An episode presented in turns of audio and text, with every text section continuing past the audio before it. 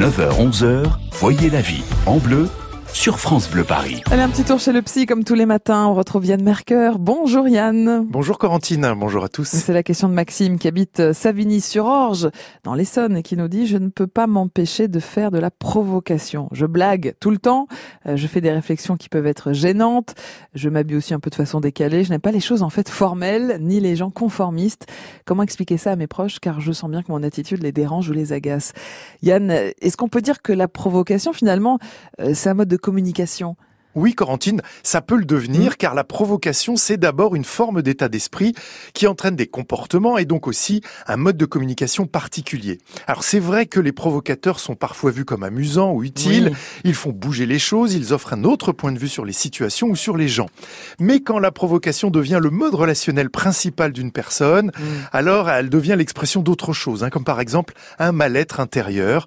Rester dans la provocation tout le temps, c'est quelquefois une manière inconsciente de fuir ses émotions ou ses Mm. fragilités.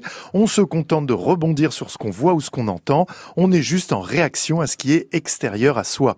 Alors il y a bien sûr dans cette posture de provocation une envie de se faire remarquer. Hein, la personne cherche deux choses. Un, éviter l'indifférence par-dessus tout. Mhm. Et deux, se faire accepter dans son style très personnel. Donc à travers la provocation, la personne cherche vraiment de la reconnaissance, Mhm. hein, quitte à prendre le risque d'être mal perçue. C'est aussi vrai chez les ados hein, qui utilisent beaucoup la provocation comme moyen de s'affirmer, de se construire et aussi de s'émanciper d'un modèle parental qui est souvent très présent. En tant qu'adulte, la provocation est donc à utiliser avec modération, car si vous en faites une signature Mhm. relationnelle, eh bien votre entourage risque fort de s'en lasser et de vous le faire Bon. payer. Alors, est-ce qu'on peut changer, Yann? Est-ce que c'est possible pour une personne qui est tout le temps dans la provocation et ce depuis très longtemps de changer ce comportement? C'est possible, bien sûr, Corentine. Un Mm. comportement peut toujours être transformé, mais à Mm. deux conditions. Premièrement, être motivé à changer. hein, ça veut dire que vous avez mesuré les avantages à sortir de votre provocation systématique. Et deuxièmement, réussir à comprendre un minimum ce qui vous poussait autant à la provocation jusqu'à maintenant. Si vous ne recherchez plus la reconnaissance de tout votre entourage à tout prix, Mm. si vous êtes plus zen intérieurement, alors ce sera plus simple d'envisager de lâcher votre provocation. Donc concrètement, quitter le mode de la provocation, bah, ça demande d'apprendre d'abord à se connecter à ce qu'on Mm. ressent pour le verbaliser. Devenez plus authentique sur vos ressentis.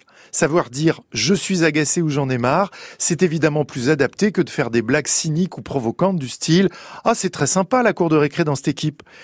Et Hmm. puis, apprenez à exprimer directement vos envies. Hein, dites ce que vous aimeriez au lieu de rester dans des allusions ou des critiques agressives qui mettent les autres mal à l'aise.